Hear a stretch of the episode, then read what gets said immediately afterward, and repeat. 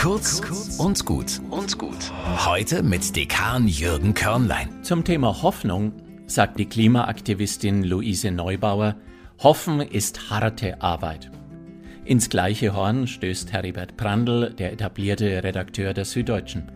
Hoffen ist Pflicht und Hoffnung verweigert dem Unglück und dem Unheil den totalen Zugriff. Im Advent hoffen wir nicht nur auf ein paar schöne Weihnachtstage, Christen hoffen darauf, dass heilvollere Zeiten kommen und dass Gott einen ordentlichen Beitrag dazu leistet. Hoffen ist Pflicht, klingt fast rabiat, aber wie macht man das? Heribert Prandl rät, man muss sich selber keinen Vorschuss an Optimismus impfen.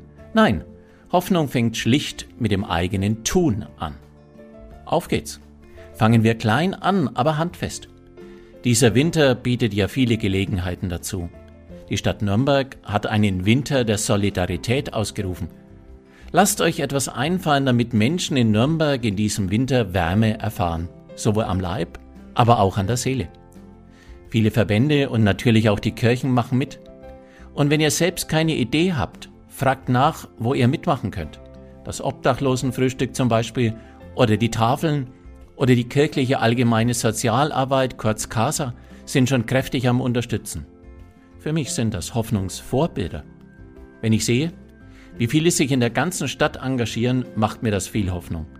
Da fällt das Hoffen ist Pflicht schon viel leichter. Kurz und gut. Jeden Tag eine neue Folge. Am besten, ihr abonniert uns